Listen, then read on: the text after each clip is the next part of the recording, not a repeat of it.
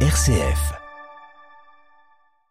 Quatrième jour de la guerre déclenchée par le Hamas à Israël, plus de 900 morts dans l'État hébreu, près de 800 côté palestinien. C'est depuis et vers la bande de Gaza que se concentrent les tirs de roquettes. Nous ferons un dernier bilan avec notre correspondante sur place. Dans ce journal, nous entendrons également le curé de la paroisse de Gaza. Le père Romanelli a reçu deux appels du pape François ce mardi. Le Saint-Père suit avec attention les derniers développements. Et puis nous irons en Turquie. Ankara propose sa médiation dans cette guerre et à Washington où l'ancien speaker de la Chambre des représentants pourrait faire son retour dès demain. Radio Vatican, le journal Delphine Allaire. Bonsoir. 770 morts, plus de 4000 blessés dans toute la bande de Gaza. Bilan à ce jour des raids israéliens. Réponse aux attaques terroristes du Hamas. Les factions palestiniennes intensifient, elles, leurs tirs de roquettes, notamment en fin d'après-midi contre Ashkelon à 20 km de Gaza. Elles mettent en garde Israël contre toute tentative d'expulser les Palestiniens de la bande de Gaza de leur terre, suite aux appels en matinée de l'armée israélienne aux Palestiniens de ce territoire, à ce qu'ils se dirigent vers la frontière égyptienne. À Jérusalem, Valérie Ferron. Israël poursuit depuis hier soir ses bombardements massifs contre la bande de Gaza, rasant des quartiers entiers, notamment dans la ville de Gaza, dont ceux où se trouvaient plusieurs universités et les bureaux de l'Agence des Nations Unies pour les réfugiés palestiniens, l'UNRWA. Alors que ces bombardements sans précédent sont en train de créer une catastrophe humanitaire majeure, Israël veut s'assurer qu'aucune aide ne parviendra aux populations, notamment via le poste frontalier avec l'Égypte dans la ville de Rafah, qui a été bombardée aujourd'hui du côté côté palestinien.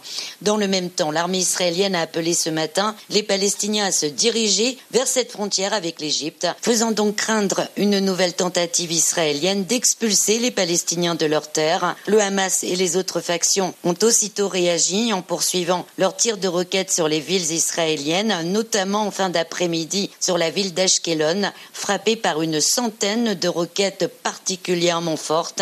Ceci comme mise en garde contre l'expulsion de Palestiniens de la bande de Gaza. Le Hamas promet que toute tentative d'expulsion des Palestiniens sera contrée par des actions pour expulser les Israéliens. Jérusalem, Valérie Ferron, Radio Vatican.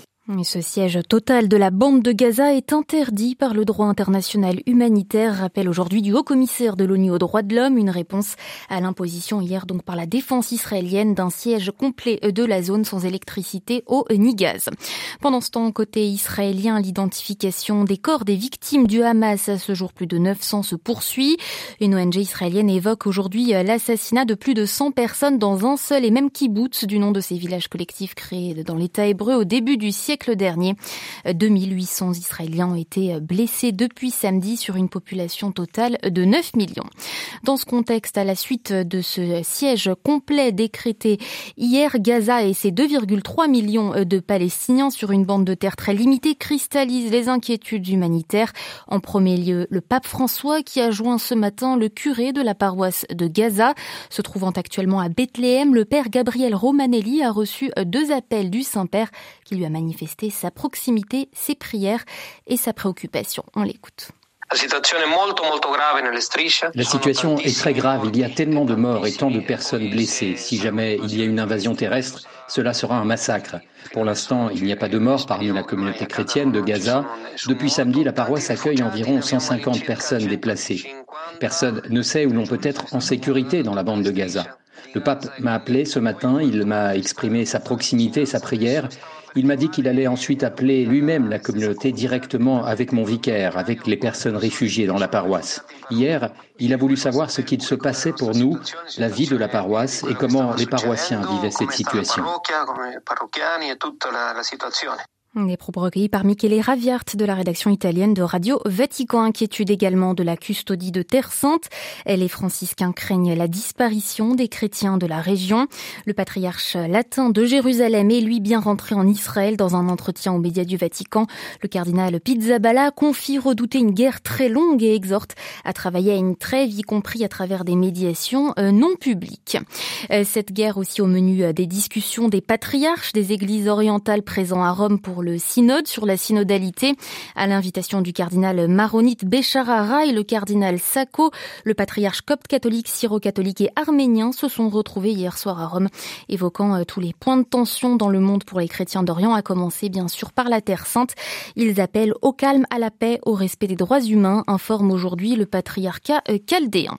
Euh, L'Union européenne et les pays du Golfe réunis, eux, cet après-midi au sujet du soutien financier aux Palestiniens. Ils plaident pour une aide un changement de ton pour Bruxelles qui avait annoncé l'interruption des paiements hier. Un porte-parole de la Commission européenne précise aujourd'hui que seul un réexamen est en cours. Il serait totalement erroné de suspendre cette aide, estime Berlin. Les ministres européens des Affaires étrangères sur le point de se réunir pour une réunion d'urgence. Les pays du Golfe, eux, retrouveront les pays de la Ligue arabe demain pour une rencontre. D'ici là, le Qatar estime, lui, qu'il est trop tôt encore pour des négociations sur les prisonniers. Le Qatar, qui a déjà servi dans le passé de médiateur entre Israël et le Hamas, n'est pas seul sur le dossier. Il y a l'Égypte, bien sûr, mais plus surprenant, la Turquie. Ankara qui s'est rapproché d'Israël ces dernières années, tout en continuant d'entretenir de bonnes relations avec le Hamas, active sa diplomatie pour tenter de mettre fin à l'escalade de la violence. Recep Tayyip Erdogan s'est entretenu hier avec son homologue israélien Isaac Herzog et avec le président Mahmoud Abbas. Il renouvelle ses appels à la retenue et son offre de médiation. Le point à Istanbul avec Anand Loer. Face à l'escalade meurtrière entre Israël et le Hamas, la Turquie s'efforce de maintenir un certain équilibre dans l'espoir de contribuer à l'établissement d'un dialogue entre belligérants. Recep Tayyip Erdogan, qui lors de précédents épisodes de violence prenait systématiquement fait et cause pour les Palestiniens et vitupérait contre Israël, exhorte aujourd'hui les deux parties à cesser les violences. D'un côté, le président turc juge inacceptable les attaques aériennes et terrestres des forces armées israéliennes contre la bande de Gaza et appelle Israël à arrêter ses de l'autre, il demande au Hamas de cesser ses attaques contre les civils israéliens. Recep Tayyip Erdogan répète que son pays est prêt à faire office de médiateur, y compris pour un échange de prisonniers. Selon son dirigeant, la Turquie se prépare aussi à envoyer de l'aide humanitaire aux habitants de la bande de Gaza. Cette position, qui s'explique en partie par le récent rapprochement turco-israélien, n'en reste pas moins délicate pour Recep Tayyip Erdogan, qui doit composer avec une opinion publique, notamment avec une base électorale, quasi unanimement acquise à la cause palestinienne. À Istanbul, un doigt pour Radio Vatican. Dans le reste de l'actualité internationale, le président ukrainien aujourd'hui en Roumanie pour parler sécurité et transit de céréales. Visite de Volodymyr Zelensky deux jours après des bombardements russes répétés sur des ports du Danube à la frontière roumano-ukrainienne. Semi-bonne nouvelle sur l'île d'Haïti qui voit sa frontière avec la République dominicaine rouvrir aujourd'hui.